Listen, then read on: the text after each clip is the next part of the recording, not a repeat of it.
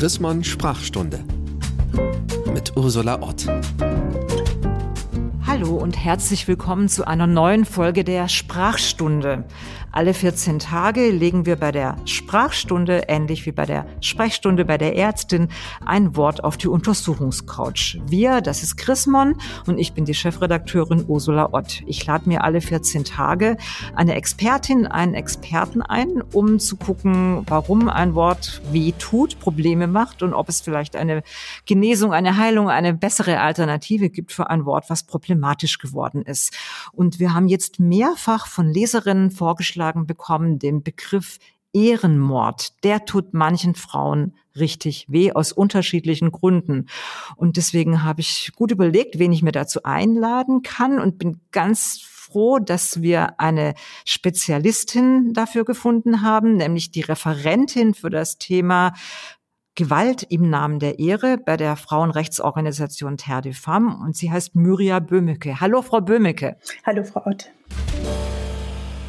Frau Böhmecke, ich glaube, Ihr Referat heißt schon so wie unser Wort, was wir heute untersuchen. Ihre E-Mail-Adresse heißt Ehrverbrechen. Deswegen glaube ich, hätte keine bessere Expertin finden können. Sagen Sie mir doch erstmal, in welchem Zusammenhang Ihnen in letzter Zeit das Wort und das Phänomen begegnet ist. Ja, also dieses Phänomen begegnet uns während unserer Arbeit tatsächlich sehr häufig. Ähm, unsere Arbeit ist tatsächlich ausgerichtet ähm, auf diese spezielle Form der Gewalt. Ähm, also jetzt jüngst in der Vergangenheit war es so, dass wir einen Ehrenmord hier, einen sogenannten Ehrenmord hier in Berlin hatten, ähm, wo eine junge Mutter ermordet wurde von ihren zwei Brüdern.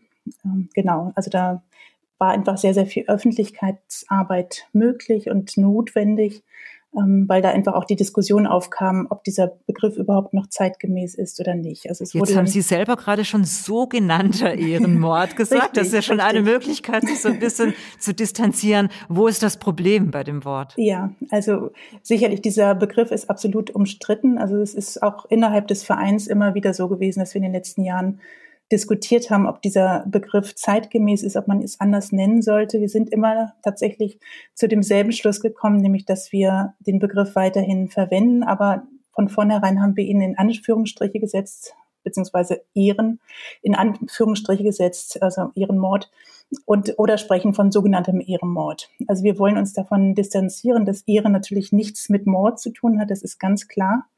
Ähm, die Sache ist die, dass aus dem Selbstverständnis der Täter es so ist, dass sie die Tat vollbringen, aufgrund der Tatsache, dass sie die Ehre der Familie wiederherstellen wollen. Und wir denken, dass es notwendig ist, diesen Begriff auch weiterhin zu verwenden, weil es sich hierbei um eine ganz spezielle Form der Gewalt, zumeist an Mädchen und Frauen, aber auch an Männer handelt. Nämlich, das ist eine Art der Gewalt, die häufig von, von eigenen Familienmitgliedern ausgeübt wird, also zum Beispiel von den Brüdern, wie in diesem Fall, aber auch von Vätern, von ja, Onkeln, von Cousins, ähm, die die vermeintliche Familienehre wiederherstellen. Man muss sich das so vorstellen, dass, dass es spezifische Rollenbilder gibt in sehr streng patriarchalischen Gesellschaften und die Mädchen und Jungen haben sich schon sehr früh rollenkonform zu verhalten.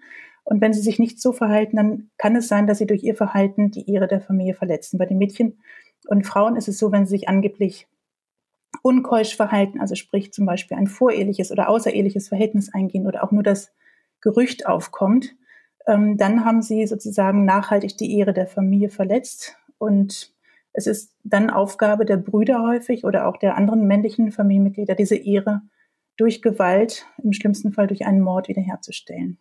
Ich glaube, das ist ein Thema, wo wir nicht nur bei der Sprache stehen bleiben können, sondern gleich auch darüber reden sollten, was kann man gegen das Phänomen an sich tun. Aber im Moment ja. möchte ich noch kurz bei dem Begriff bleiben.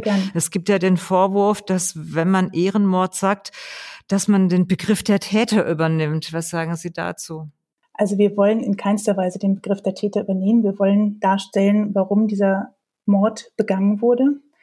Ähm, und es ist wichtig, einfach aufzudecken, was die Motive dahinter sind. Einfach deshalb, weil es häufig so ist, dass ja auch die Täter dazu mehr oder weniger gezwungen werden im sozialen Kontext, also dass ein großer sozialer Druck auf sie ausgeübt wird, diese Tat zu begehen, dem sie sich häufig nicht entziehen können. Also wenn man sich mhm. anschaut, wer tatsächlich zu einem sogenannten Ehrenmörder geworden ist, ähm, waren das häufig Männer, die nicht unbedingt vorher schon straffällig geworden sind, die tatsächlich häufig oder ab und zu in diese Tat gezwungen wurden von Seiten der Familie, von Seiten der umgebenden Community, die sagen, nein, das Mädchen oder die Frau, die haben sich unehrenhaft verhalten.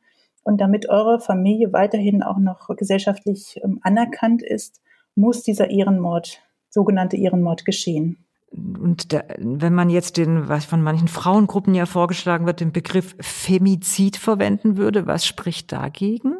Da spricht gar nichts gegen. Also es ist tatsächlich so, ähm, dass Ehrenmorde auch Femizide sein können, aber nicht jeder Femizid kann auch ein Ehrenmord sein. Und zwar deshalb, weil tatsächlich, wenn man sich die Statistiken anschaut, ist tatsächlich so, ist, dass auch Männer Opfer von sogenannten Ehrenmorden werden können. Nämlich zum Beispiel, wenn sie Partner sind und die Familien das nicht akzeptieren, dass zum Beispiel eine geschiedene Frau einen neuen Partner hat oder sie ein voreheliches Verhältnis eingehen mit einem Mädchen. Also dann kann es einfach sein, dass auch Männer ermordet werden. Oder auch wenn ein Mann homosexuell ist und da unter Druck gesetzt wird von Seiten der Familie, dass gesagt wird, du musst aber jetzt eine Frau heiraten, weil das akzeptieren wir nicht, dass du homosexuell bist.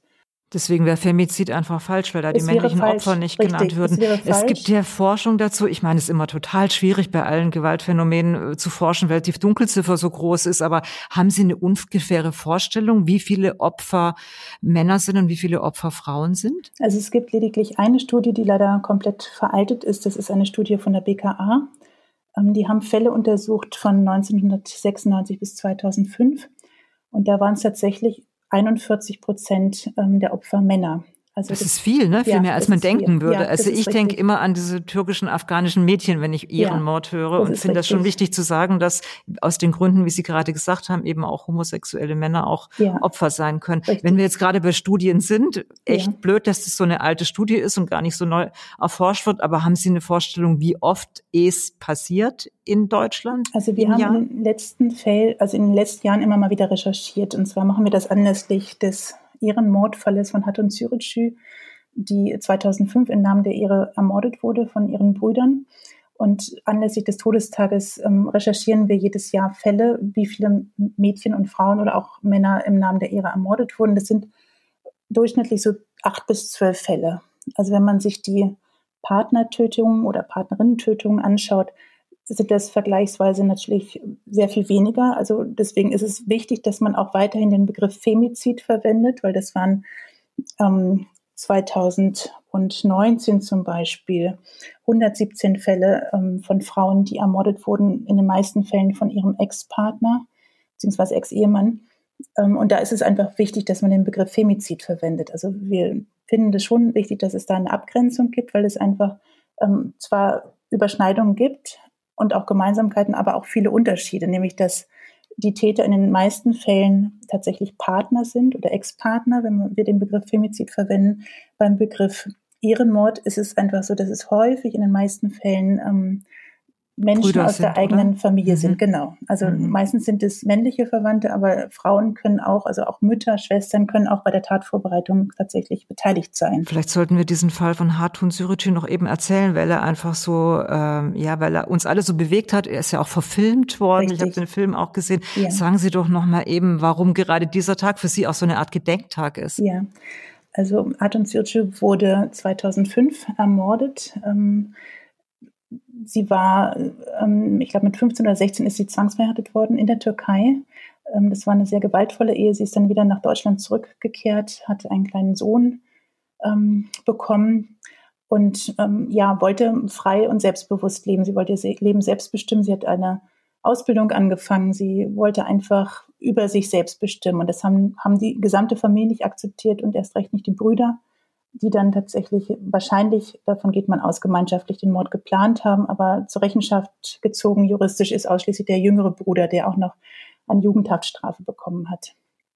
Und dieser Mord hat im Grunde genommen so eine Art Umdenken erwirkt, will ich mal sagen, oder bewirkt, ähm, weil es vorher so hieß, dass es wirklich nur Einzelfälle sind ähm, in Bezug auf das Thema Gewalt im Namen der Ehre. Und man hat einfach festgestellt, dass es doch mehr Fälle sind, als man vermutet hat. Also, dass man schon gemerkt hat, es gibt Parallelstrukturen und dass Integration in einigen Fällen einfach nicht wirklich stattgefunden hat. Jetzt sind wir schon bei dem Thema Integration. Die beiden Fälle, über die wir jetzt gesprochen haben, das eine ist das afghanische, die afghanische junge Frau, im anderen Fall eine türkische junge Frau. Betrifft es denn nur den Ehrbegriff im Islam oder können Ehrenmorde auch in anderen äh, kulturellen Zusammenhängen passieren? Also es ist kein ausschließlich islamisches Phänomen. Man weiß nicht genau, wann der Begriff tatsächlich aufgekommen ist, aber Experten gehen davon aus, dass es ein vorislamisches Phänomen ist ähm, einfach ein Phänomen aus sehr streng patriarchalischen Gesellschaftsstrukturen, was eigentlich überkommene Wertvorstellungen beinhaltet.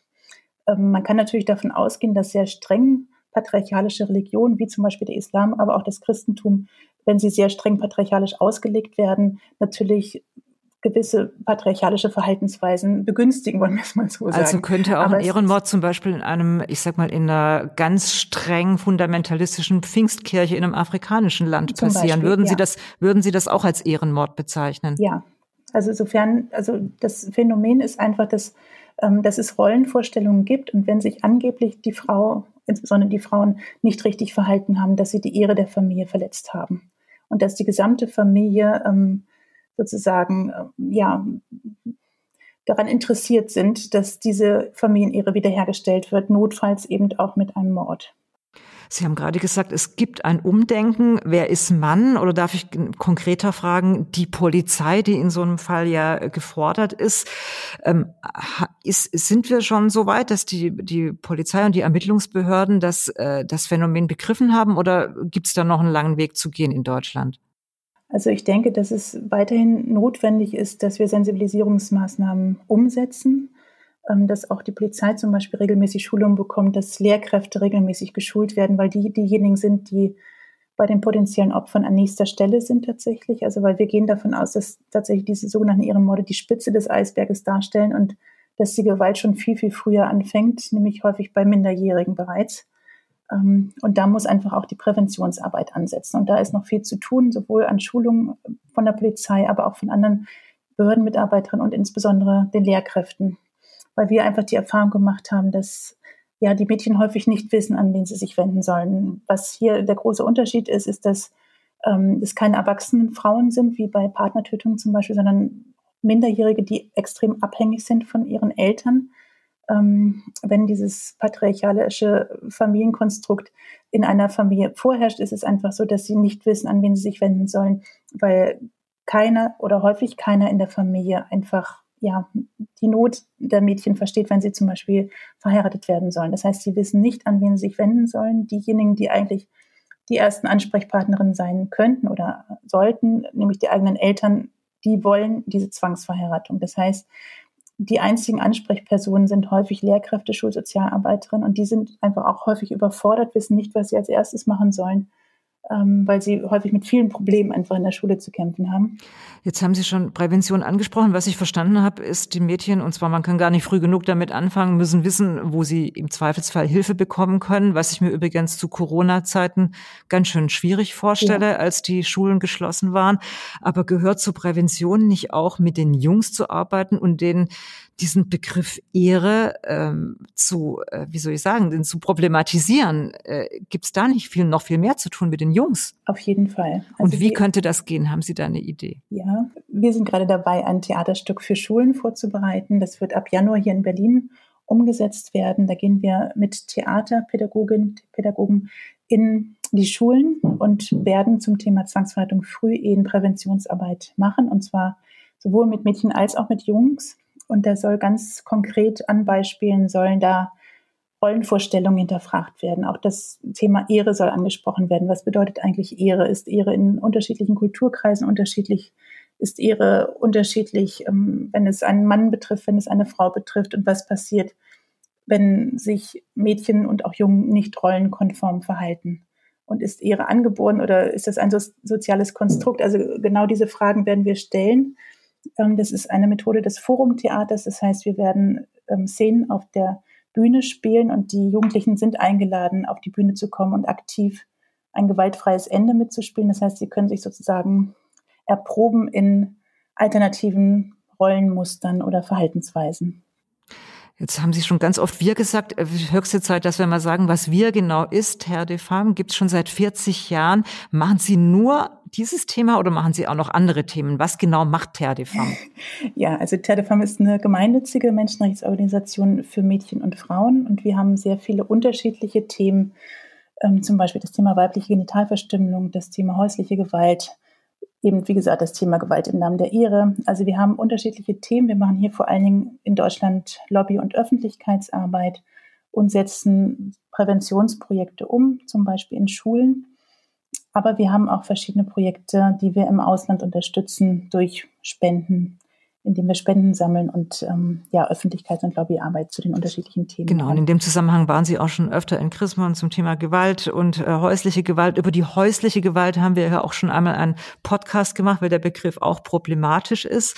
Ich selber tendiere dazu, die häusliche Gewalt und das Ehrverbrechen und den Ehrenmord zu behalten, weil ich, ich sehe die Probleme, aber ich finde sehr gut an diesem gut ist jetzt wirklich euphemistisch, aber ich finde hilfreich bei diesen Begriffen, dass man relativ schnell weiß, um was es geht. Also, dass man sie gut ja. abgrenzen kann. Trotzdem würde ich Sie gerne noch mal zu zwei Worten was fragen, zur Ehre und zur Ehrverbrechen.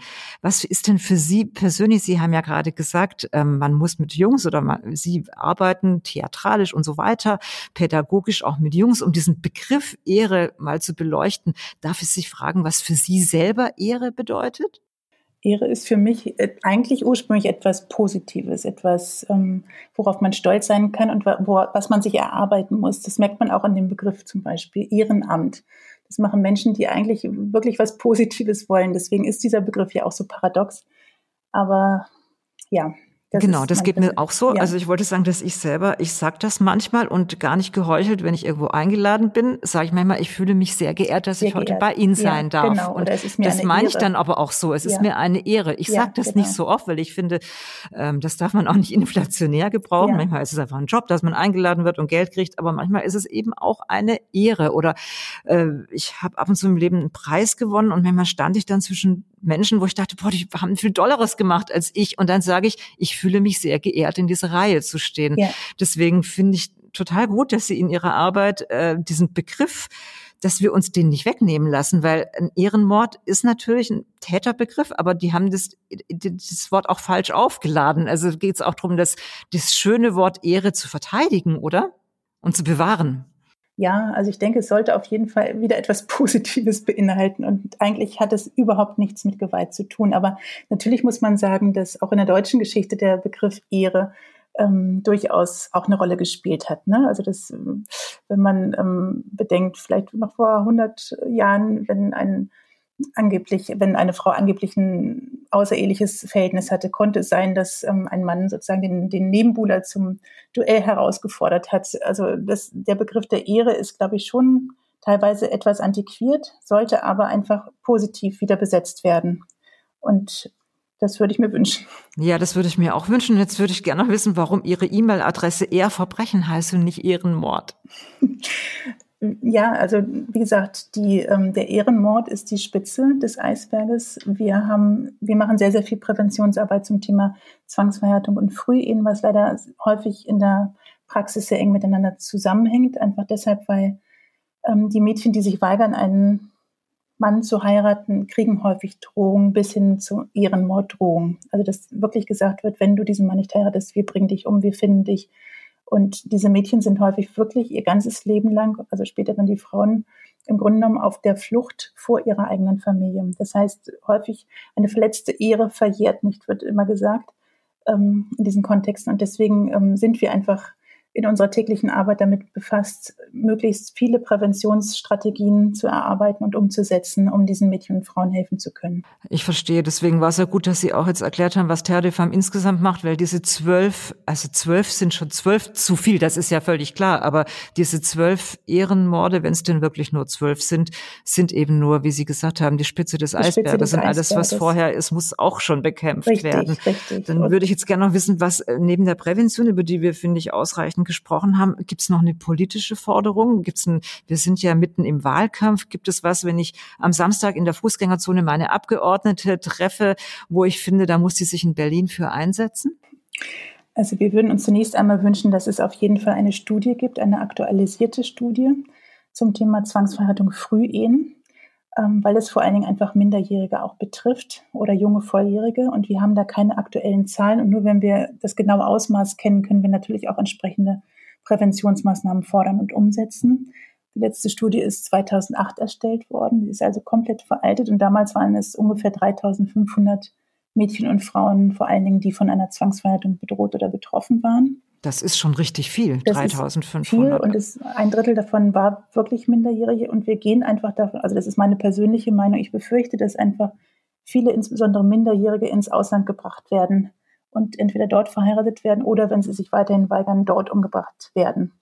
Also verhältnismäßig wenige Fälle, weil Sie das gerade angesprochen hatten. Also wir gehen davon aus, dass das die Fälle sind, die jetzt rausgekommen sind, aber dadurch, dass wir noch, also wir machen leider keine, wir haben keine Beratungsstelle mehr, aber früher war das einfach so, dass sich viele Mädchen einfach wirklich gemeldet haben und richtig starke Angst vor ihrer Familie haben und auch erzählt haben, ähm, von, von der Schwester zum Beispiel, die ins Ausland verschleppt wurde und nicht wiedergesehen wurde oder von der Cousine, die bereits im Herkunftsland ist und von der man nichts mehr gehört hat. Also dahinter, hinter jeder Frau oder hinter jedem Mädchen, die sich meldet, stehen einfach viele andere und wir wissen nicht, wie viele es sind. Und das wäre einfach ein erster Schritt in Richtung, wir müssen auf jeden Fall gegen dieses Phänomen etwas tun. Das andere ist, dass noch mehr Beratungsstellen ähm, und Schutz, spezialisierte Schutzeinrichtungen geschaffen werden, die auch regelfinanziert sind, weil gerade die jungen Volljährigen, die 18-, 19-Jährigen, die fallen häufig natürlich nicht mehr unter das Jugendgesetz. Das heißt, das Jugendamt übernimmt die Kosten für spezialisierte Schutzeinrichtungen nicht unbedingt. Und diese Mädchen, die sind aber so extrem bedroht, dass sie auch aufgefangen werden müssen, weil es sind die eigenen Eltern, eventuell die eigene Familie, die hinter ihnen her sind und die sie umbringen wollen. Das heißt, ähm, die müssen eigentlich rund um die Uhr von Psychologinnen aufgefangen werden. Es gibt hier in Berlin zum Beispiel die Einrichtung Papatja. Das ist eine spezialisierte Schutzeinrichtung. Und die zum Beispiel brauchen dringend ähm, finanzielle Unterstützung, wie auch andere spezialisierte Schutzeinrichtungen und Beratungsstellen da würde ich mir wünschen, dass das noch stärker gut, Das sind passiert. doch drei Punkte, die man sich gut merken kann, wenn man am Samstag seiner Abgeordneten, seiner Kandidatin begegnet in der Fußgängerzone. Es muss ähm, es muss aktuelle Zahlen geben. Wir Journalisten sind die Ersten, die immer nach Zahlen fragen. Natürlich ja. muss man wissen, welches Ausmaß das Phänomen hat. Es muss mehr Anlaufstellen geben und äh, es braucht ein Papatja in jeder deutschen Stadt. Dann bedanke ich mich ganz herzlich für so viel Sachverstand, aber auch sehr, sehr herzlich für diese wichtige Arbeit, die Sie da tun. Den Begriff, glaube ich, waren wir uns einig, den behalten wir. Wir setzen ihn in Anführungszeichen, weil das natürlich für uns keine Frage der Ehre ist.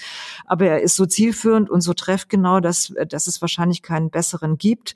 Und in der gesprochenen, in der geschriebenen Sprache kann man ja tatsächlich Anführungszeichen benutzen. In der gesprochenen Sprache ein sogenanntes.